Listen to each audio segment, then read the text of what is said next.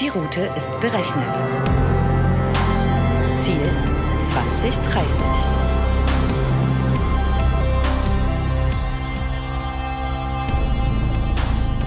Hallo und herzlich willkommen zu einer neuen Etappe auf der Road to 2030, dem Podcast zur Technologie und Gesellschaft von Dell Technologies. Unser heutiger Gast ist Charles Barr, Strategic Partner Manager bei TikTok und ich bin Maria, euer Co-Host und Snackbeauftragter auf der heutigen Etappe. Auf dem Fahrersitz begrüße ich heute wieder meinen Kollegen Stefan Schmugge.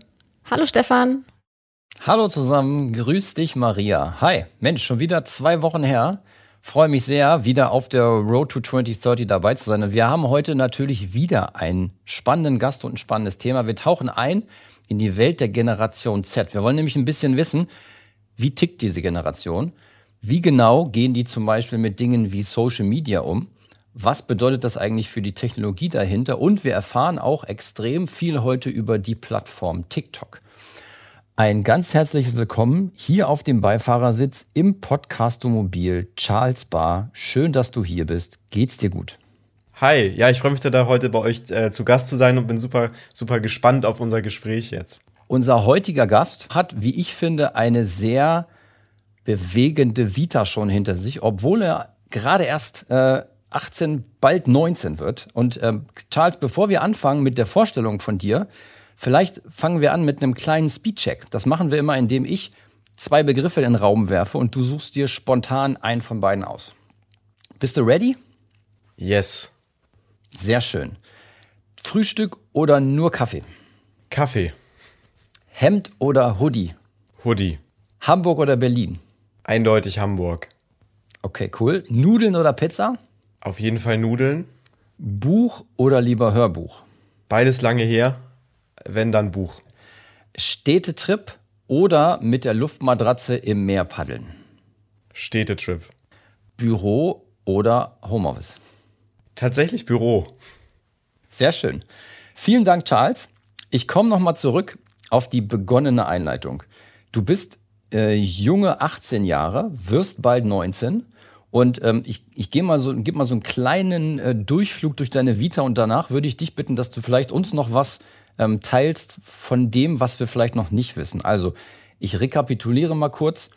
Du ähm, hast äh, in, im schönen Hamburg äh, das Gymnasium besucht, hast mit zwei Schulfreunden zusammen mit ähm, 14 Jahren deine erste Agentur gegründet, wo ihr Unternehmen beraten habt zum Thema Werbung.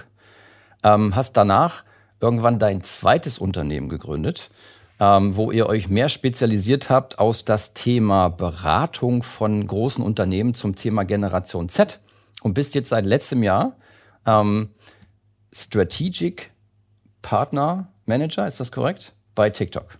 Genau. Das ist, finde ich, schon eine, eine extrem coole Vita. Ähm, Habe ich was vergessen, beziehungsweise gibt es ein kleines Geheimnis, was du vielleicht mit den Zuschauerinnen und Zuschauern oder Hörerinnen und Hörern teilen willst? Also ich glaube, das größte Learning, was ich im letzten Jahr gemacht habe und ähm, was ich eigentlich auch gar nicht so offen immer anspreche, ist die Tatsache, dass ich glaube, dass viele junge Menschen sich vielleicht in einer gewissen Weise unter Druck gesetzt fühlen, wenn sie irgendwie sehen, dass andere Leute in ihrem Alter schon so und so viel Berufserfahrung gesammelt haben oder keine Ahnung, so und so viele Projekte gestartet haben. Und ich glaube, mein größtes Learning war, dass ähm, ich mich tatsächlich immer nur auf das konzentriert habe, was mir gerade Spaß macht und nicht irgendwie, was meine Freunde oder mein Umfeld direkt gemacht hat oder davon gehalten hat, sondern ich habe gesagt, okay, das macht mir Spaß ich hatte das große Privileg, dass ich das auch früh wusste, was mir Spaß macht und darauf aufbauen konnte. Und ähm, das Geheimnis oder das, was ich vielleicht noch nicht erzählt habe, ist, ähm, dass ich tatsächlich mein Schulpraktikum in der neunten Klasse in einer Influencer-Marketing-Agentur in Hamburg gemacht habe. Und da, wo vielleicht andere gesagt haben, hey, ich suche mir einfach irgendwas Entspanntes, wo ich irgendwie die zwei Wochen ähm, rumhauen kann, habe ich gesagt, äh, nee, ich möchte was machen, was mir wirklich Spaß macht. Und so kam ich dann tatsächlich auf die Idee zu meinem ersten Startup. Cool. Ähm, jetzt noch eine, eine kurze Frage von Lehrersohn zu Lehrersohn. Ähm, ich stelle es mir schwierig vor, dass man im Alter von 14 Jahren auf der einen Seite ähm, zu Hause eine Lehrerin hat, die sagt, Junge, Junge, Junge, du musst doch ein bisschen was für die Schule tun und trotzdem noch Zeit zu haben, schon im Agenturleben andere Kunden oder Unternehmen zu beraten. Wie hast du da persönlich eine Balance gefunden? Tatsächlich auch eine super gute Frage. Ich glaube, ähm, das größte Privileg, was ich tatsächlich hatte, ist, dass meine Mutter mich immer unterstützt hat. Und sie ist jetzt auch nicht so eine typische Lehrerin, wie man sie sich vorstellen mag. Ich habe auch schon immer äh, gesagt, meine Mutter ist super cool, was vielleicht auch nicht jeder unbedingt direkt von sich behaupten kann. Die, die nutzt auch neue Kanäle, die nutzt äh, Social Media auch total nativ, auch als Inhaltserstellerin. Und ähm, ich finde es immer ganz spannend zu sehen, wie sie halt gesagt hat, hey, solange ich damit niemand anderem schade, solange ich mir selbst nicht schade und trotzdem noch einigermaßen die Schule im Griff behalte, kann ich gern so ein Projekt machen und das ist für sie überhaupt gar kein Problem. Ähm, und das war das, was mich ehrlich gesagt auch am meisten getrieben hat, weiterzumachen, dass sie gesagt hat, hey, wenn es dir Spaß macht, go for it, ähm, scheint ja irgendwie ganz gut zu laufen. Ich würde, wenn du magst, gern nochmal auf deine ähm, zwei Agenturen eingehen, die du im äh, zarten Alter von 14 bzw. 16, glaube ich, gegründet hast. Was war aus deiner Sicht das Erfolgserlebnis. Man könnte ja erst ja auch sagen, Mensch, in dem Alter, ich habe habe eine, eine, eine Tochter, die ist elf, einen Sohn, der ist neun. Ähm, die denken noch lange nicht daran, irgendwie entweder andere Dinge zu tun beziehungsweise Unternehmen zu gründen. Ähm, und vielleicht gibt es ja Leute, die sagen, Mensch, in dem Alter kann man eigentlich noch gar keinen Erfolg haben. Was glaubst du, war dein Erfolgsrezept für diese beiden Agenturen? Also ich hatte jetzt nie das übergeordnete Ziel zu sagen, hey, ich möchte jetzt mit meiner Agentur oder meinen Agenturen äh, finanziell erfolgreich werden, sondern wir hatten halt, ich und zwei Schulfreunde, ähm, die Idee und dass wir gesehen haben, hey, super viele Unternehmen wollen die Generation Z erreichen, keiner weiß eigentlich genau wie, also ist das doch eigentlich unsere Chance, da zu unterstützen und wirklich einen Mehrwert zu liefern. Ähm, das Erfolgsrezept war, glaube ich, dass wir uns einzig und allein auf unsere Arbeit konzentriert haben. Und ähm, klar gab es super coole Ergebnisse, super coole Erlebnisse, die wir auch alle zusammen hatten hatten. Ähm, aber es ging am Ende darum, dass wir alle das als unsere Mission gesehen haben, eben die, die Werbelandschaft cooler und kreativer zu gestalten. Und ich glaube, die haben wir auch nachhaltig beeinflusst. Aber das Erfolgsrezept, Erfolgsrezept war wirklich dieser Fokus und das Dranbleiben, auch wenn man vielleicht nicht weiß, wie es am nächsten Tag weitergeht. Wenn wir äh, genau dem Szenario nochmal bleiben, was war denn für dich, wenn das überhaupt geht, die eine Highlight-Story aus diesem Agenturleben in deinen jungen Jahren? Gibt es da eine, die du teilen magst, darfst, kannst, willst? Tatsächlich gibt es eine Geschichte, über die habe ich auch noch gar nicht so oft gesprochen. Und zwar ähm, kurz nachdem ich mich dazu entschieden hatte, ähm, die Anteile von meinem ersten Startup zu verkaufen im ähm, Januar 2000 und äh, 19 ist das gewesen, ähm, habe ich aus Spaß mit unserem Firmenaccount bei einem Twitter-Pitch von Carsten Maschmeyer mitgemacht und habe geschrieben gehabt, hey, ähm, wir machen Beratung aus der Generation Z für die Generation Z. Ist das nicht für euch ein spannender Business Case? Und ich habe den Tweet abgesetzt, haben sich irgendwie 300 Leute drauf beworben und tatsächlich sind wir unter die sieben ausgewählt worden, die dann quasi innerhalb von einer Woche an einem Tag eine Stunde von ihm über Tweets hin und her ausgefragt äh, haben und äh, ausgefragt wurden auch. Und äh, dann wurden wir tatsächlich zu ihm eingeladen ins Büro als einer von drei Startups dann am Ende. Ähm, er konnte nicht investieren, weil ich zu dem Zeitpunkt eben noch nicht 18 war und das ähm, rechtlich gesehen einfach eine schwierige Situation war. Aber für mich hat das halt gezeigt, wie nah die digitalen Welten doch an Erlebnissen dran sind, die wir alle gemeinsam haben können. Ne? Also ich glaube, niemand hätte gedacht, dass aus dem einen Tweet eine Begegnung mit Carsten Maschmeyer wird äh, und vor allem nicht, dass ich reinkomme, ihm ein Startup präsentiere und sage, und hier ist unser Finanzplan, sagt er, ich finde die Idee so toll, den Finanzplan, den brauche ich in erster Linie gar nicht sehen. Also das war wirklich cool und das war ein Erlebnis für sich und auch einfach irre, ähm, wenn man solche Personen auch mal kennenlernen darf. Jetzt haben wir zweimal über das Thema Erfolg gesprochen. Lass uns noch mal einen Schritt zurückgehen, Charles. Was ist denn aus deiner Sicht überhaupt Erfolg? Wie definierst du für dich Erfolg oder wie hast du in den letzten zwei Engagements in den Agenturen Erfolg für dich definiert? Also ich finde die Definition von Erfolg grundsätzlich immer extrem schwierig. Das liegt vor allem daran, dass es natürlich extrem subjektiv ist und dass Erfolg für jeden was anderes ausmacht. Für mich stand Erfolg irgendwie immer in einer direkten Relation zu glücklich sein. Also ich war erfolgreich in dem, was mir Spaß gemacht hat. Warum? Weil ich glücklich dabei war. Weil ich gesagt habe, hey, dafür stehe ich gerne morgens auf. Und tatsächlich ist es bis heute so, dass ich am Montagmorgen nicht aufwache und denke, boah, jetzt muss ich wieder arbeiten, sondern dass ich mir denke, boah, ich habe wahrscheinlich einen der coolsten Jobs in unserer Industrie und das macht mir ähm, extrem viel Spaß, eben an, an so Projekten mitzuwirken. Und das ist für mich Erfolg. Also einfach gut sein, aber eben auch glücklich sein in dem, was, was man irgendwie seinen Job nennt oder äh, was einen dann am Ende tatsächlich bezahlt. Eine sehr schöne Definition. Und das erklärt natürlich, warum du ähm, in so jungen Jahren schon damals gesagt hast, ich, ich hätte zwar jetzt noch zwei, drei Jahre weiter zur Schule gehen können, aber eigentlich macht mich das, was ich hier in der Agentur mache, so glücklich, dass ich das Gefühl habe, ich mache das jetzt Fulltime. Also, Dankeschön dafür. Ähm, ich möchte eine Sache zitieren, die fand ich sehr spannend, die ein bisschen auch so dein Empfinden zum Thema nicht nur Erfolg, aber auch das Thema, wie macht man seinen Job, wie machen Leute ihren Job vielleicht auch in Bezug auf Unternehmensführung oder Gründung. Äh, du hast auf LinkedIn gepostet, ich zitiere mal, Top-Manager kannst du nur mit hoher Berufserfahrung sein, ist eine nur höfliche Aussage von Menschen, die ständig Sachen wie bei Office 2003 war der Knopf noch woanders sagen. Finde ich sehr spannend, die Aussage.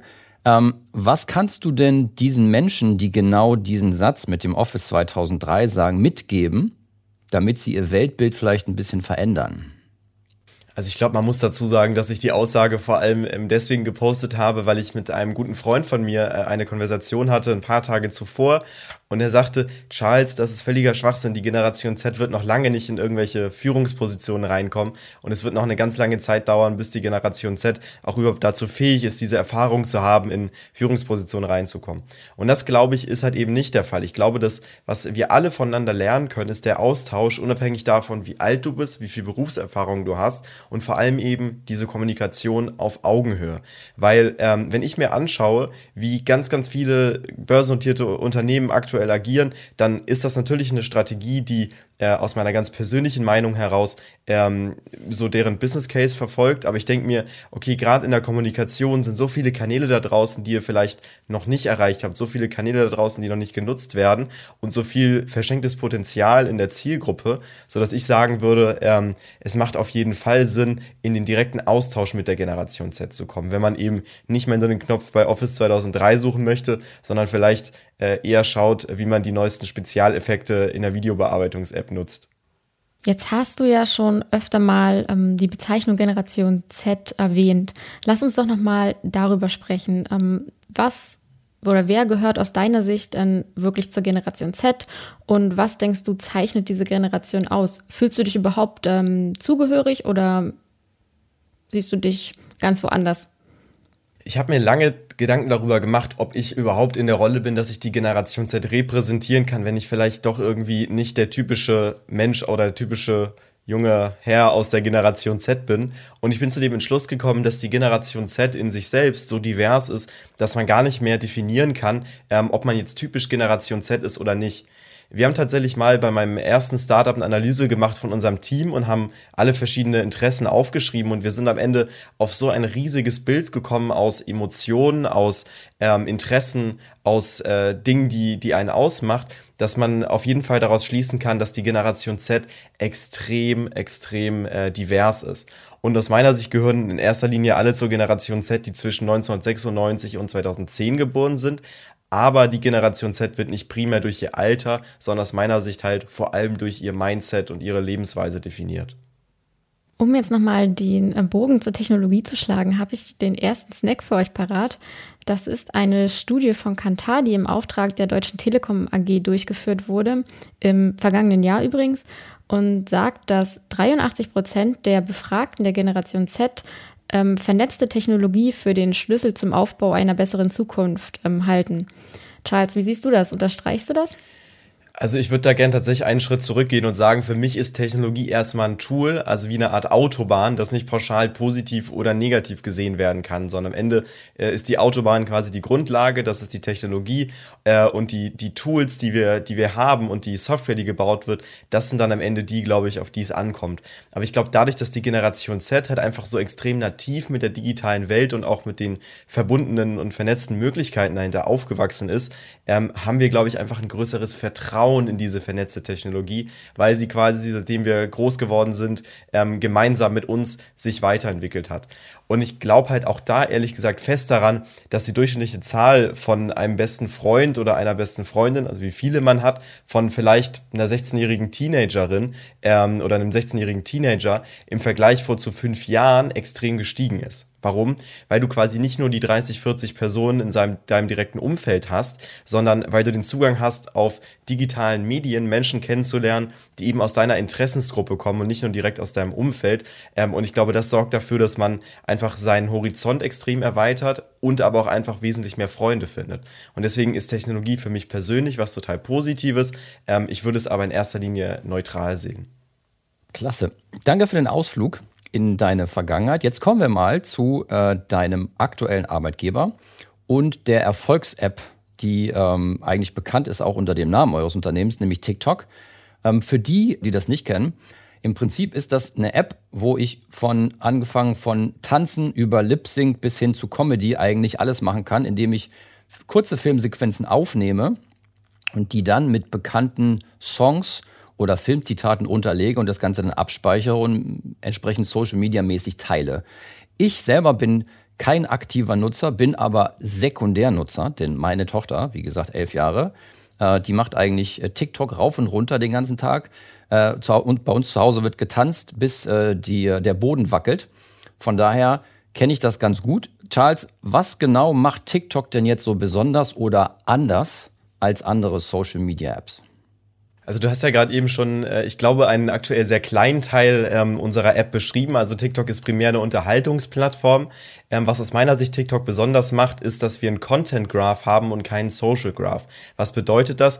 Naja, die Nutzer und Nutzerinnen bei uns auf der Plattform haben eben Zugang zu Inhalten aus der ganzen Welt und das eben unabhängig davon, wem sie jetzt schon innerhalb von TikTok folgen. Und das eröffnet natürlich auch Unternehmen die Möglichkeit, ähm, extrem ähm, gesehen zu werden in den Trends, die eben bei uns auf der Plattform stattfinden. Ähm, was, glaube ich, auch super, super spannend an TikTok ist, ähm, ist eben das Teilnehmen und dabei sein wirklich an erster Stelle steht. Du hattest es ja auch schon gesagt, ähm, äh, kreieren ist ein ganz großer Teil bei uns. Äh, nichtsdestotrotz muss man auch sagen, ähm, jeder, jeder erstellt quasi Inhalte, ist mit dabei, aber die Diversität bei uns auf der Plattform ist extrem groß. Also Tanzen ist mittlerweile wirklich nur noch ein ganz, ganz kleiner Teil von TikTok. Klar, das ist eine der Subkulturen, die bei uns ähm, auch in der Vergangenheit uns sehr stark geprägt haben, aber es geht mittlerweile wirklich ähm, um Comedy, es geht um Infotainment. Wir haben Lernen mit TikTok als eine riesige Initiative zum Thema ähm, Edutainment, wie ich es immer ganz gerne nenne. Ähm, und ich glaube, dass äh, das auch dazu geführt hat, dass einfach noch viel, viel mehr Menschen ähm, spannend finden, was gerade auf TikTok passiert und dabei sein wollen. Und man muss auch dazu sagen, TikTok ist ab 13 Jahren, also ähm, würde ich an deiner Stelle auch nochmal schauen, ähm, wie da eine äh, sinnvolle Nutzung auch deiner Tochter aussieht. Wir haben da ja auch zahlreiche Tools zu, aber da kommen wir später nochmal drauf zu sprechen. Sehr gerne, sehr gerne. Sie hat doch übrigens keinen aktiven Account, das heißt, äh, sie, sie nutzt also nur die, ähm, die Creator-Variante und stellt es dann aber nicht ins Netz. Von daher, danke für den Hinweis. Passt. Ähm, eine Sache noch, mir ist aufgefallen, dass einer der vielleicht auch Differenzierungsmerkmale die, diese Kürze dieser Videos ist. Ja, man kennt ja verschiedene Content-Sharing-Plattformen, wo ich im Prinzip drei Stunden Material hochladen kann, was wahrscheinlich kein Mensch anguckt. Ist aus deiner Sicht das Thema ähm, kurze, knappe Videobeiträge platzieren zu einem bestimmten Thema, ob es nun, wie du gesagt hast, Edutainment ist oder Rechtsfragen oder ähm, wie baue ich mir ein äh, Gartenhaus. Ähm, eins der Erfolgsgeheimnisse? Ich würde tatsächlich da auch einen Schritt zurückgehen und sagen, naja, ich glaube, ähm, es ist gar nicht die Aufmerksamkeitsspanne der Nutzer und Nutzerinnen bei uns auf der Plattform, die dafür sorgen, dass ähm, die Videos so kurz sind oder dass sie ja eben verhältnismäßig kurz sind, sondern dass jeder einfach seine Geschichte ähm, in diesem Sweet Spot von um die ungefähr 15 Sekunden ähm, teilen möchte. Und das führt dazu, dass jeder einfach es schafft, eine Kommunikation aufzubauen, die total auf den Punkt ist und die halt super, super spannende Content-Pieces kreiert. Und ich glaube, ähm, das Spannende ist da eben halt eben auch, dass wir da wirklich jedem eine Stimme geben und dass du in so einem kurzen Video trotzdem eine Geschichte erzählen kannst, ähm, die eben Sweet Spot, sage ich mal, 8 bis 15 Sekunden äh, lang sein kann, auch länger, aber 60 Sekunden ist da wirklich das Maximum. Ähm, aber TikTok macht eben vor allem aus, dass der Content bei uns so verschieden ist und dass du eben durch diese äh, Limit von 60 Sekunden die Chance hast, in wenig Zeit viele Content Pieces zu konsumieren noch eine vielleicht eine kurze Frage zum Thema Audience oder äh, Nutzerverhalten. Du hast vorhin angesprochen, das Thema Tanzen, dementsprechend ähm, äh, jüngere Mädels, die gerne tanzen, ist nur ein kleiner Teil der Nutzerfamilie. Wer sollte deiner Meinung nach denn TikTok nutzen? Geht es um Privatpersonen? Geht es mittlerweile in Richtung Unternehmen, Verbände, äh, Politik? Ähm, oder gibt es da irgendwelche Einschränkungen aus deiner Sicht? Super gute Frage auch. Ähm, ich glaube, allgemein ist TikTok ein Ort, an dem wir jeden willkommen heißen und an dem auch jeder eine Stimme hat. Also wir sind auf jeden Fall die richtige Plattform für alle, die Lust haben mit der Generation Z, aber auch mit den Millennials äh, auf vor allem kreative und authentische Art und Weise in Interaktion treten wollen, ähm, die aber auch Lust haben zu unterhalten, zu informieren äh, und eben auch unsere Nutzer und Nutzerinnen zu bilden. Ähm, also ich glaube, wir sind definitiv viel, viel mehr als nur eine lustige Plattform. Thematisch hast du ja eben schon gesagt, reicht das wirklich von gemeinnützigen Institutionen wie die DKMS, äh, haben wir auch einen super spannenden Case zu, über Verbände bis hin zu politischen Themen wie Black Lives Matter, was äh, mehr als 24 Milliarden Aufrufe bei uns auf der Plattform hat, oder eben die riesige LGBTQ Plus Community, ähm, die quasi äh, unter dem Hashtag Quer to Quer sich zum Beispiel Tipps rund um das Thema Coming Out und Co. gibt. Also man kann mittlerweile sagen, TikTok ist ein Ort, äh, an dem nicht nur die Endkonsumenten ähm, eine große Rolle spielen, sondern an dem eben auch Unternehmen äh, und klar auch äh, Verbände und Politiker und Politikerinnen ähm, die Plattform für sich entdeckt haben. Guter Punkt. Das ähm, Thema Politiker würde ich direkt nochmal aufgreifen für einen neuen Snack. Und zwar, Charles, habe ich gesehen, dass du ähm, gerne mal an Politiker appellierst, aus ihrer Komfortzone rauszukommen und ihr Leben quasi ehrlich zu präsentieren, beispielsweise eben in sozialen Netzwerken. In deinen Augen sind zum Beispiel der FDP-Bundestagsabgeordnete Thomas Sattelberger oder die SPD-Nachwuchspolitikerin ähm, Lilly Bautsun ähm, Vorbilder für einen guten Umgang mit sozialen Medien. Nun gab es ja vor kurzem ähm, ein Negativbeispiel ähm, mit Karl Lauterbach, ähm, ich will da gar nicht so näher drauf eingehen. Ich glaube, wir wissen alle, was da passiert ist. Ähm, aber würdest du sagen, dass zum Beispiel so Negativkommentare oder extremer Ton in den Kommentaren ähm, ein Grund ist, warum Politiker zum Beispiel eher zögerlich sind, soziale Netzwerke zu nutzen, unter anderem eben auch ähm, eure Plattform? Also ich hatte ja eben schon gesagt, wir heißen äh, jeden auf TikTok willkommen und jeder, der Lust hat, quasi äh, in kreativen Austausch zu treten und sich eben dafür Positivität, aber auch für Wahrhaftigkeit, steht für mich immer für Authentizität. Ich finde, Authentizität ist mittlerweile so ein Wort, was überdimensional genutzt wurde, also für Wahrhaftigkeit sich einsetzen möchte. Und ich glaube, dafür ist es einfach wichtig, ähm, dass die Nutzer und Nutzerinnen, aber auch die Menschen, die bei uns auf der Plattform die Inhalte erstellen, ähm, sich sicher fühlen. Und deswegen ist Sicherheit die Grundlage, die es überhaupt den, den, den, den Nutzer Nutzerinnen in unseren vielfältigen Communities ähm, ermöglicht, äh, sie selbst zu sein und eben halt auch ehrlich zu sein und ehrlich zu kommunizieren. Und wir wollen eben auch, dass das so bleibt. Finde ich richtig gut und auch wirklich wichtig in der heutigen Zeit. Definitiv. Und wir schlagen gleich nochmal die Brücke nicht zu dieser, aber zur nächsten Frage. Da sprechen wir noch über das Thema äh, Risiken von Social Media. Da können wir das ja nochmal ein bisschen vertiefen. Ich würde gerne nochmal einen Bogen machen zum Thema Content-Aufbereitung. Wir haben ja vorhin angesprochen, dass einer der Sweet Spots von TikTok ist, dass der Content relativ kurz und knapp ist. Das heißt, derjenige, der das konsumiert und sich anschaut, hat wahrscheinlich wenig Langeweile, weil es eben kurze Content-Happen sind, die genau auf seinen Bedarf zugeschnitten sind. Und weil es natürlich auch sehr unterhaltsam ist, weil ich nicht nur konsumieren kann, sondern ich kann natürlich auch selber Content erstellen. Hast du einen Tipp für uns, Charles, wie dieser Content aufbereitet sein sollte, damit er A wahrgenommen wird und B vielleicht auch nicht unbedingt langweilig ist? Ja, tatsächlich ähm, extrem interessante Fragestellung. Ich glaube, dass grundsätzlich erstmal der Content cool ist, mit dem die Nutzer und Nutzerinnen bei uns auf der Plattform interagieren. Und das ist eben total vielfältig. Also es gibt kein Geheimrezept, bei dem man irgendwie sagen kann, ähm, das ist jetzt der Weg, wie du ähm, eine ganze Menge Reichweite erstellst. Ähm, ich glaube tatsächlich, ein guter Ausblick ist immer unsere Discover-Page. Also wenn du TikTok öffnest und unten im Dock auf die Lupe klickst, findest du unsere Entdecken-Seite, wo äh, eben wir die aktuellen Trends und Challenges auflisten, an denen wir natürlich die Creator Creator und Creatorinnen bei uns auf der Plattform auch immer anregen, ähm, sich daran zu beteiligen. Ähm, grundsätzlich ist es so, der Content, äh, der die Menschen da draußen sehen wollen, das ist der, der natürlich auch gut ankommt und der, mit dem die Nutzer und Nutzerinnen interagieren, der wird natürlich auch entsprechend ausgespielt. Ähm, aber ich glaube, es gibt einfach kein Geheimrezept. Das Geheimrezept liegt wahrscheinlich darin, äh, sich wirklich mal anzuschauen, wie kann ich in diese diverse Community an Creator und Creatorinnen ähm, vielleicht noch weiter bereichern mit einer persönlichen Message, die ich rüberbringen möchte.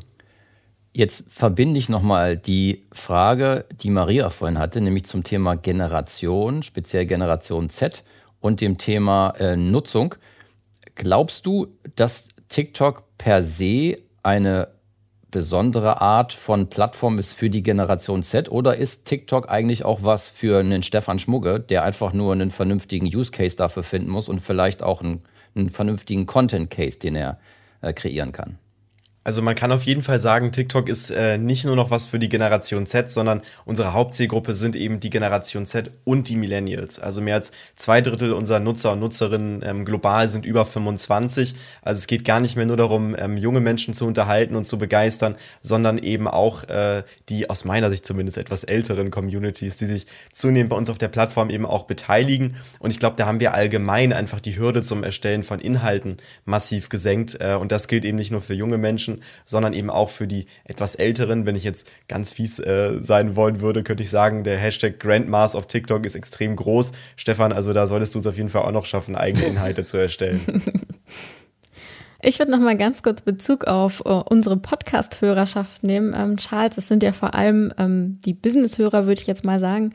Ähm, hast du denn für die vielleicht noch so drei Tipps parat, um ähm, unsere Hörer ein bisschen an die Hand zu nehmen? Ja, grundsätzlich ist es natürlich so, dass ähm, Marken bei uns auf der Plattform ähm, einen großen Teil darstellen und auch eine Community sind, die auch einfach sehr eigen kommuniziert, weil man sie eben nicht direkt vergleichen kann mit den ähm, persönlichen und persönlich agierenden Creatoren und Creatorinnen bei uns auf der Plattform. Ähm, einer unserer Mottos ist immer Don't make ads, make TikToks. Also erstell wirklich native Inhalte, die nicht irgendwie Content, der schon besteht, ähm, recyceln, sondern tatsächlich, indem man wirklich sagt, hey, ähm, wie kann ich denn dafür sorgen, dass der Content, den ich erstelle, auf der einen Seite natürlich meine eigene Marken-DNA repräsentiert, auf der anderen Seite trotzdem noch ähm, sich an aktuellen Trends und Subkulturen bei uns auf der Plattform bedient.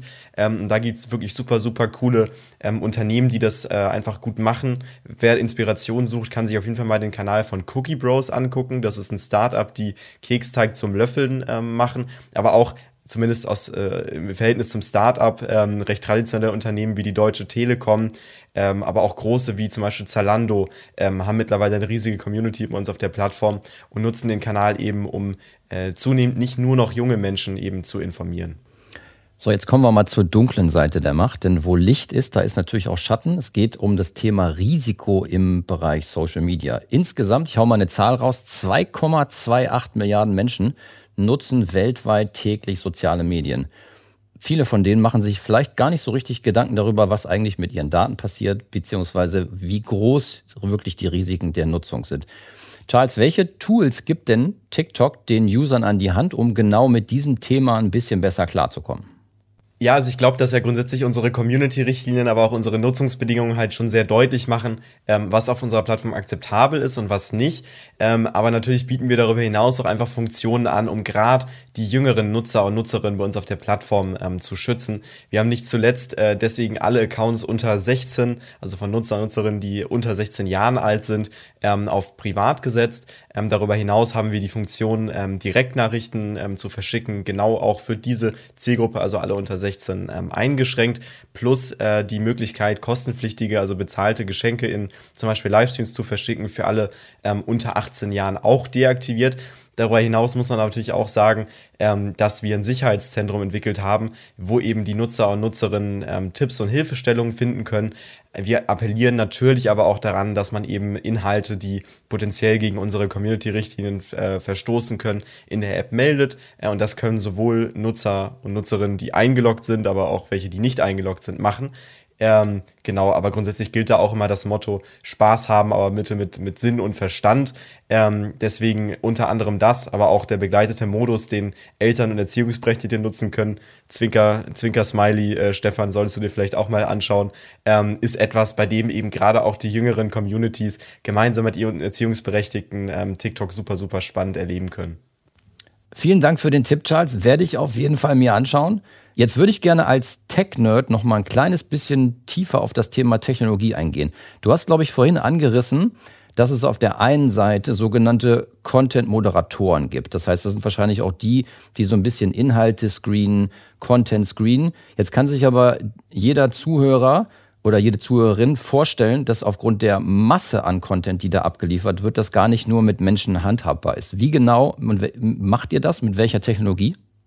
Das ist natürlich auch ein Thema, was bei uns ein zentraler ähm, Bestandteil der Plattform ist. Und grundsätzlich setzen wir da immer auf eine Mischung von ähm, künstlicher Intelligenz, die eben Inhalte entfernt, eben in den allermeisten Fällen übrigens schon, bevor sie irgendwer gesehen hat. Das heißt, äh, über 90 Prozent äh, der Videos, die quasi gegen Community-Richtlinien verstoßen, werden schon entfernt, bevor sie aber von jemandem gesehen werden.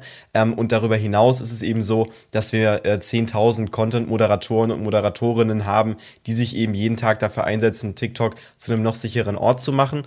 Ähm, ich muss aber auch ganz persönlich sagen, ist, ich habe meinen größten Respekt vor ähm, diesem Job und ich glaube, das ist einer der härtesten Tätigkeiten in der Industrie äh, und bin deswegen ziemlich, ziemlich glücklich, dass wir da als Plattform, zumindest so wie ich sehe, einen ziemlich guten Job machen und ähm, eben es schaffen, gerade auch für die jüngere Community ein total sicheres Umfeld ähm, darzustellen. Klasse, vielen Dank für deine Einschätzung. Ich weiß nicht, wie es euch geht, aber ich denke, es ist Zeit für einen Snack. Ähm, Charles, ich habe in den Medien gesehen, dass du auch schon als Greta des Marketings bezeichnet wurdest.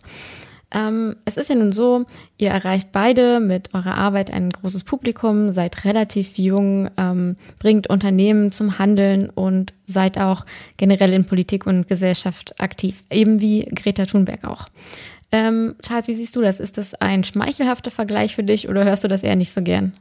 Ähm, also ich muss erstmal meinen, meinen größten Respekt gegenüber Greta Thunberg und ihrer Arbeit aussprechen. Und ich glaube, dass die Probleme und die, die Herausforderungen, an denen ich jeden Tag arbeite und die, an denen sie jeden Tag arbeitet, absolut unvergleichbar ist. Also ähm, ich glaube, wir haben, und das ist meine ganz persönliche Meinung, gerade kein größeres Problem als den globalen Klimawandel. Und ähm, ich würde mich niemals auf einen Podest mit, mit Greta Thunberg stellen und sagen, der Einfluss, den ich habe oder auch die Mission, die ich vorantreibe, ist in irgendeiner Weise so bedeutend wie das, was sie eben jeden Tag ähm, für unsere Gesellschaft tut. Ähm, deswegen, ich sehe mich weniger irgendwie als Greta Thunberg des Marketings, sondern ich sehe mich mehr als blinden Hund der Generation Z, sage ich mal, der da unterstützt, quasi einfach verschiedene Generationen miteinander äh, zu verknüpfen und zum Beispiel eben TikTok ähm, auch mit einer Zielgruppe vertraut zu machen, die vielleicht sonst noch nicht so ähm, die App nutzt. Okay, auf jeden Fall auch ein toller Titel. Dann kommen wir doch mal vom blinden Hund der Generation Z Nochmal zurück zum Thema Social Media. Die Generation Z wird ja auch oft als Digital Natives bezeichnet, also die äh, Jungs und Mädels, die quasi mit Smartphone, Tablets, Internet und diversen Social-Media-Plattformen eigentlich äh, tagtäglich aufwachsen. Ähm, der Tag beginnt vielleicht schon mit dem Smartphone und endet vielleicht auch mit dem Smartphone. Hast du einen Tipp für uns, ähm, ob die Generation Z mit Social Media anders umgeht als zum Beispiel die Boomer? Und wenn ja, wie? Ähm, also ich glaube, wenn wir uns anschauen, was die Generation Z ausmacht, und das ist eben in erster Linie, dass sie super kreativ ist, weil sie eben mit diesen Tools, die sie ja äh, nativ nutzt, ähm, aufgewachsen ist, dass sie kreierend ist, also dass sie eben dabei sein möchte, nicht nur, ähm, ich sag mal, Inhalte zu konsumieren, sondern eben auch selbst mit ähm, Inhalten zu interagieren und selbst ganz, ganz viele jeden Tag zu erstellen. Ähm, und gleichzeitig, dass sie in einer gewissen Weise ungeduldig ist und keine Lust hat, irgendwie 15 Sekunden zu warten, bis eine Website geladen ist, dann merken wir auch ganz, ganz schnell, wie sehr sich ähm, der Konsum von sozialen Medien bei der Generation Z gegenüber anderen Generationen unterscheidet. Nämlich das ist tatsächlich der Fall, dass ähm, man eben das Kreieren von Content nicht mehr sieht als, als eine eigene Community, sondern jeder meiner Freunde ähm, erstellt selbst zum Beispiel TikTok-Videos ähm, und landet damit oft einen viralen Hit, auch wenn er es äh, gar nicht ähm, wirklich vorgehabt hat, einfach dadurch, dass wir eben diesen Content Graph haben. Und ähm, ich glaube, dadurch sind die Ansprüche einfach ganz andere geworden. Ne? Ähm, also ich glaube, nichts treibt halt eben Kreativität mehr an, als die Chance entdeckt zu werden. Und äh, so nutzt eben die Generation Z äh, Social Media zum Beispiel mehr als Kreationsmedium, als ein Medium, um nur unterhalten und informiert zu werden. Glaubst du, dass ähm, die Einflüsse, die du gerade genannt hast, vielleicht auch das Zusammenleben in der Gesellschaft ähm, fördert oder vielleicht auch die ältere Generation animiert, ähm, aktiver auf Social Media zu werden? Also auf jeden Fall ist es so, dass die Generation Z aus meiner Sicht ein Vorzeigebeispiel dafür ist, wie man mit seinen Daten tatsächlich sicher umgeht oder subjektiv sicher umgeht ähm, und gleichzeitig eben ähm, alle Medien da draußen nutzt und direkt beherrscht. Also ich habe immer das, das Thema, äh, zum Beispiel meine, meine kleine Schwester, die ähm, hat, die ist jetzt 13 Jahre alt und sie nutzt Social Media grundsätzlich nur noch sehr wenig. Sie hat tatsächlich mir vor zwei Wochen erzählt, dass sie alle Social Media Apps bis auf TikTok ähm, gelöscht hat von ihrem Handy, weil sie gesagt hat, da geht einfach zu viel Zeit verloren. Gleichzeitig sagt sie aber auch, dass ähm, Social Media ihr Zusammenleben positiv ähm, beeinflusst, weil sie eben ununterbrochen mit allen verbunden ist. Und ich glaube, das ist gerade in einer Zeit, bei der man sich eben nicht jeden Tag persönlich sehen kann, extrem wichtig. Was ich aber spannend fand, ist, dass sie gesagt hat, okay, ähm, auf anderen Social-Media-Kanälen vergleicht sie sich zunehmend mit anderen. Da habe ich sie gefragt, okay, warum hast du TikTok zum Beispiel nicht deinstalliert, wenn du äh, zum Beispiel da mehr Zeit für, für andere Themen gerade brauchst? Und dann sagte sie, naja, weil TikTok mich eben dazu motiviert, noch mehr zu machen und weil ich da positiven und grundsätzlich eben motivierenden und inspirierenden Content ausgespielt bekomme.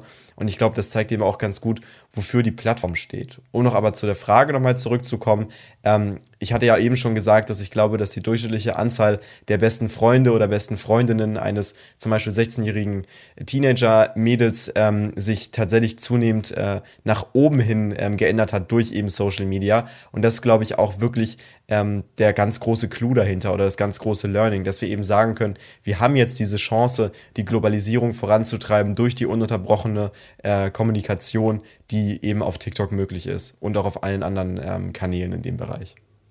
Ein sehr schönes Statement. Das zeigt, dass dieser Spagat, den vielleicht viele Eltern sehen und sagen, oh mein Gott, mein Kind sitzt eigentlich die ganze Zeit nur vorm Handy oder vorm Digital Device und macht Social Media, dass das quasi nur die eine Seite der Medaille ist und dass man aber auch sehen kann, dass das natürlich mehr und mehr einfach auch jugendliche Communities stärker zusammenbringt und sie vielleicht auch in der Lage sind, ähm, zu beeinflussen, wie stark sie das ganze Thema ähm, Bildschirmzeit und ähnliches am Tag konsumieren. Das finde ich sehr, sehr schönes Beispiel. Danke dir. Jetzt komme ich nochmal zu einer vielleicht persönlichen Frage. Konsumiert die Generation Z denn überhaupt noch klassische Medien wie zum Beispiel Zeitung, Zeitschrift, Bücher oder ähnliches? Zum Beispiel zu dir, Charles, liest du sowas wie eine Tageszeitung? Eine was? Nein, ähm, ich, ich glaube, äh, da ist halt einfach wichtig zu wissen, da hat sich meine Meinung tatsächlich in den letzten zwei Jahren auch ein bisschen differenziert. Vor zwei Jahren habe ich nämlich gesagt, ja klar brauchen wir Tageszeitungen, weil sonst habe ich ja nichts mehr, was ich in den Kamin reinpacken kann. Ähm, heutzutage würde ich tatsächlich sagen, dass es tatsächlich noch eine Daseinsberechtigung gibt. Warum?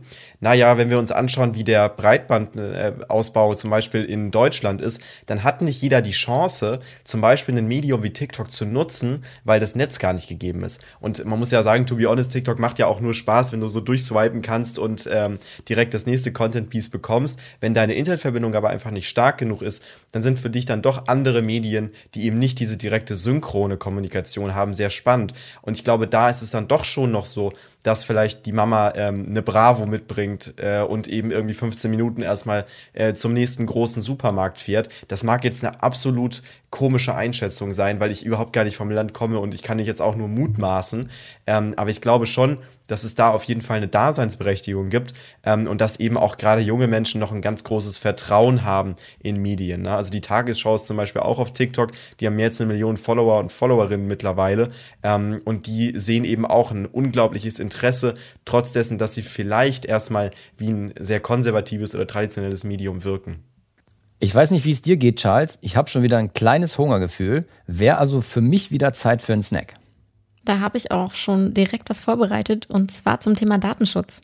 Es gab eine Umfrage im vergangenen Jahr von der Mediaagentur Denso Aegis Network unter 5000 Internetnutzern zwischen 18 und 24 Jahren und die hat gezeigt, dass ein Fünftel der Teilnehmer soziale Netzwerke verlassen hat, unter anderem eben wegen Datenschutzbedenken. Charles, was sagst du dazu? Kannst du das nachvollziehen? Und vielleicht kannst du uns auch verraten, wie TikTok mit dem Thema Datenschutz umgeht. Ich finde das Thema Datenschutz immer unglaublich wichtig und ich finde es auch gut, dass wir halt an der Stelle so offen darüber sprechen. Warum? Na, für uns als TikTok zum Beispiel hat ähm, die Sicherheit der Community und damit eben auch das Thema Datenschutz die oberste Priorität. Äh, unsere Datenschutzerklärung zum Beispiel folgt äh, allen gesetzlichen Vorgaben und ist halt eben auch so strukturiert wie, wie jede andere Datenschutzerklärung. Ähm, und wir halten uns natürlich an die geltenden Gesetze und Vorschriften zum Thema Datenschutz. In Deutschland wäre das jetzt ähm, die DSGVO in dem Sinne. Ähm, die Daten von TikTok sind entgegen vieler Rumors, die da draußen unterwegs sind, ähm, auf Servern in den USA und in Singapur gespeichert. Und wir äh, arbeiten da wirklich auch mit führenden Anbietern, zum Beispiel im Bereich Cloud Computing, um äh, wieder den Bogen zur Technologie zu, zu, zu spannen, äh, zusammen, um halt eben da auch die Informationen unserer Nutzer und Nutzerinnen eben nicht nur sicher zu speichern, sondern auch zu schützen. Darüber hinaus haben wir jetzt zum Beispiel ein ähm, Datenzentrum in, in Dublin, was aktuell gebaut wird. Das ist das erste in Europa. Und allein das ist eine Investition in Irland von circa 420 Millionen Euro und Hunderten eben von neuen Arbeitsplätzen. Deswegen, ähm, das ist auf jeden Fall für uns eine super, super große Priorität.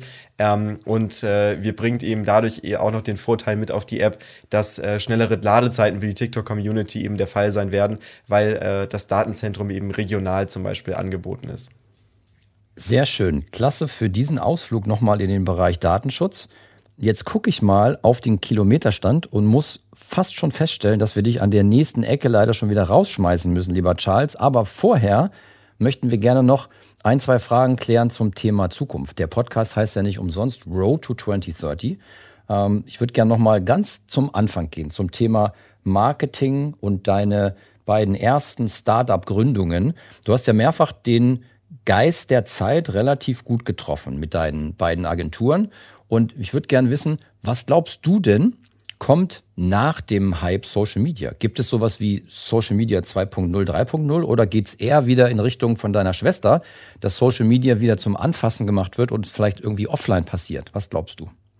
Ähm, also ich glaube, es ist zunehmend falsch zu sagen, dass Social Media in irgendeiner Form nur ein Hype ist. Es ist einfach Teil der Globalisierung und es ist eben Evolution. Und ich glaube, heutzutage beschweren wir uns darüber, ähm, dass vielleicht äh, ein 16-jähriges Mädchen ähm, ein Video hochlädt, es wieder runternimmt, weil es zu wenig Likes bekommen hat und es dann wieder hochlädt. Äh, in 20 Jahren beschweren wir uns vielleicht dann darüber, dass wir alle Kontaktlinsen im Auge haben und unsere Maps-Navigation ähm, nur noch mit, mit auf einem Auge irgendwie sehen und mit dem anderen nur noch die Realität. Ähm, ich glaube, das ist einfach ein Teil unserer Entwicklung ähm, und dass wir als, als Gesellschaft eben auch dazu beitragen müssen, dass soziale Medien eben verantwortungsbewusst genutzt werden und jetzt zum Beispiel kein Voyeurismus auf digitalen Plattformen betrieben wird. Ähm, mir persönlich ist es auch immer wichtig zu sagen, dass ich hoffe, dass niemand da draußen von den jungen Zuhörern und Zuhörerinnen sich gestresst gefühlt hat, äh, wenn er jetzt irgendwie meine Vita gelesen hat. Warum? Weil, ganz ehrlich, und das auch jetzt an die jungen Menschen, die hier hoffentlich zuhören, ich habe einfach das gemacht, was mir Spaß gemacht hat. Ich habe eine ganze Menge Glück gehabt. Ich habe ein super, super cooles Team an jungen Leuten, die einfach mit mir zusammen diese Vision verfolgt haben. Ähm, und für mich, für mich ist es eben da auch immer wichtig zu sagen, überlegt doch, geht einen Schritt zurück, überlegt doch, was euch Spaß macht und nicht irgendwie, was eure Eltern erwarten, was ihr studiert oder ähm, was eure Freunde sagen, was euch irgendwie unmittelbar, keine Ahnung, mit Kryptowährungen Geld einbringt, sondern schaut wirklich, was macht euch Spaß wo könnt ihr eben auch länger durchhalten, ohne dass jetzt ihr direkt jeden Tag Erfolge sehen werdet ähm, und baut darauf auf, weil ich hatte auch ganz, ganz viele Tage und Erlebnisse, wo ähm, es mir eben nicht so gut ging, weil ich eben das gemacht habe oder das äh, verfolgt habe, was mir Spaß macht. Deswegen, ähm, ich würde sagen, Road to 2030 darauf gesehen, für mich war es ehrlich gesagt ein sehr großes Erlebnis, 18 Jahre alt zu werden letztes Jahr. Ähm, warum? Weil mein Papa zum Beispiel gar kein großer Fan von dem war, was ich selbstständig gemacht habe und ähm, zunehmend zum Beispiel auch rechtlich dagegen vorgegangen ist. Und deswegen war für mich die Volljährigkeit ein ganz großes Thema. Wenn ich mir anschaue, was ich zum Beispiel die nächsten fünf oder zehn Jahre machen möchte, dann kann ich nur sagen, ich hoffe, dass ich in fünf Jahren immer noch das Privileg habe, dass ich mit dem Geld verdienen kann, was mir Spaß macht und dass ich morgens aufstehe und nicht denke, boah, das ist jetzt mein Job, sondern dass ich morgens aufstehe und denke, boah, das ist jetzt mein Job, das darf ich machen. Äh, wie cool ist das eigentlich? Und ähm, ich hoffe, dass ich das einfach auch noch mehr jungen, aber auch vielleicht nicht mehr ganz so jungen Menschen mit auf den Weg geben kann. Das ist eine schöne Ansicht und ein schöner Appell an die Zuhörerschaft. Ähm, aber auch danke für den Ausblick in Richtung 2030, was die Landschaft im Bereich Social Media angeht. Jetzt habe ich noch eine Frage, die mich brennend interessiert. Eigentlich sind es zwei Fragen, um genau zu sein. Was glaubst du, wird mit diesem klassischen Job, die Frage ist, ist das überhaupt ein Job oder ist es einfach eine, eine Art und Weise, wie man, wie man ähm, Spaß hat, beziehungsweise Spaß kreiert, des, des Jobs Influencer zu sein? Was passiert damit in der Zukunft? Bleibt der genauso, wie er heute ist oder wird er sich ändern? Also ich glaube, wir müssen erstmal feststellen, dass Influencer sein in erster Linie kein Job ist, weil du und ich genauso Influencer sind wie die Menschen, die vielleicht Millionen von Followern haben, weil wir von der Mechanik her genau das gleiche tun. Wenn wir unseren Freunden, unseren Bekannten, unseren, keine Ahnung, äh, TikTok-Followern und Followerinnen ähm, Inhalte näher bringen und unsere Meinung repräsentieren, beeinflussen wir sie automatisch damit. Ich glaube, ähm, den Job, den es jetzt gibt, das sind die coolen und super, super kreativen Content-Creator und Creatorinnen, die nichts anderes tun, ähm, als ein Geschäftsmodell rund um ihre Leidenschaft zu bilden und die eben damit eine Community erreichen, die sich inspiriert fühlt durch die Inhalte, die sie eben jeden Tag erstellen. Und davor habe ich einen riesigen Respekt, weil ich glaube, auch das ähm, ist ein Job, der gar nicht so einfach ist, jeden Tag ähm, in Konkurrenz zu treten zu allen anderen Creator und Creatorinnen. Denn ähm, ich sag mal so, die, die Slots im For You-Feed sind irgendwann auch begrenzt. Ähm, man muss eben jeden Tag zunehmend noch kreativer werden. Deswegen, ich glaube, und das ist auch jetzt meine Prediction nochmal Richtung 2030, dass wir in zehn Jahren keine Marketingabteilungen mehr haben werden, und das ist meine ganz persönliche Meinung, sondern dass wir Kreationsabteilungen haben werden.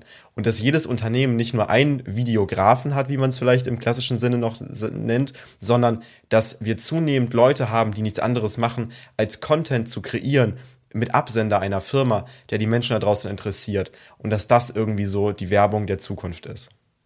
Jetzt bleibt mir nur noch eine Abschlussfrage zu stellen, lieber Charles. 2030 bist du 30 Jahre alt. Was genau passiert bis dahin noch und was kommt danach?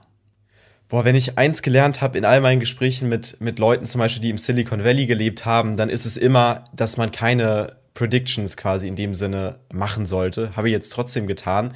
Ähm, ich hoffe, dass ich in zehn Jahren ähm, immer noch junge Menschen dabei begleiten und inspirieren darf, ihren Weg zu verfolgen. Ich kriege zum Beispiel super, super viele Direktnachrichten auf allen Kanälen ähm, dazu, wie, wie Leute ihre eigenen Projekte starten ähm, wollen und, und, und möchten und wie sie eben Support ähm, gebrauchen können. Und ich beantworte jeden Abend, so zwischen 20 und 22 Uhr, bestimmt eine halbe Stunde Nachrichten von, von Menschen, die und vor allem jungen Leuten, die Lust haben, eben selbst eigene Projekte zu starten. Und ähm, was ich hoffe, was in zehn Jahren passiert, ist, dass ich nicht der uncoole Boomer sein werde, der sagt, oh, irgendwie das neue Netzwerk, was, was jetzt kommt, äh, das nutze ich nicht mehr, sondern dass ich immer so ein bisschen so ein nativer Teil auch von den jungen Communities bleiben kann und hoffe einfach, dass ich da wirklich nicht irgendwann der, der alte konservative Herr bin, der vielleicht jetzt noch in den Entscheidungspositionen in den Marketingabteilungen sitzt. Der dann nach dem Knopf sucht, der bei Windows 2003 noch da war, genau. Sie haben Ihr Ziel erreicht.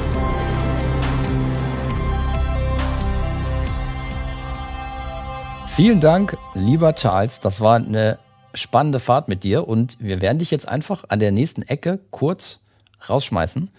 Bedanken uns sehr, dass du bei uns warst und deine Erfahrungen und deine Ausblicke mit uns geteilt hast. Vielen lieben Dank, Charles. Hat mich gefreut und hoffentlich bis bald. Tschüss, bis bald. bis bald. Eine großartige Fahrt neigt sich wieder dem Ende. Wir hatten wieder eine Premiere heute, nämlich den jüngsten Podcast-Teilnehmer, der je auf dem Beifahrersitz des Podcast-Mobils gesessen hat, Charles Barr, junger 18 Jahre. Wir haben gesprochen über Besonderheiten der Generation Z und ihr Umgang mit Social Media. Wir haben gelernt, ähm, dass äh, Charles sich so ein bisschen als der Blindenhund der Generation Z sieht. Ein spannendes Zitat, wie ich fand.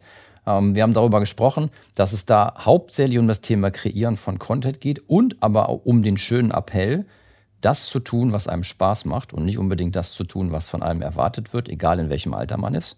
Und wir haben schlussendlich noch darüber gesprochen, was, es, äh, was das Thema Social Media mit dem Thema Datenschutz zu tun hat und dass sich das nicht unbedingt beißt. Ein rundum sorglos Paket aus dem Hause Dell Technologies. Wir hoffen, dass es euch genauso gut gefallen hat wie uns. Und wir hoffen auch, dass ihr das nächste Mal wieder einschaltet, wenn es wieder heißt, die Route ist berechnet, Ziel 2030.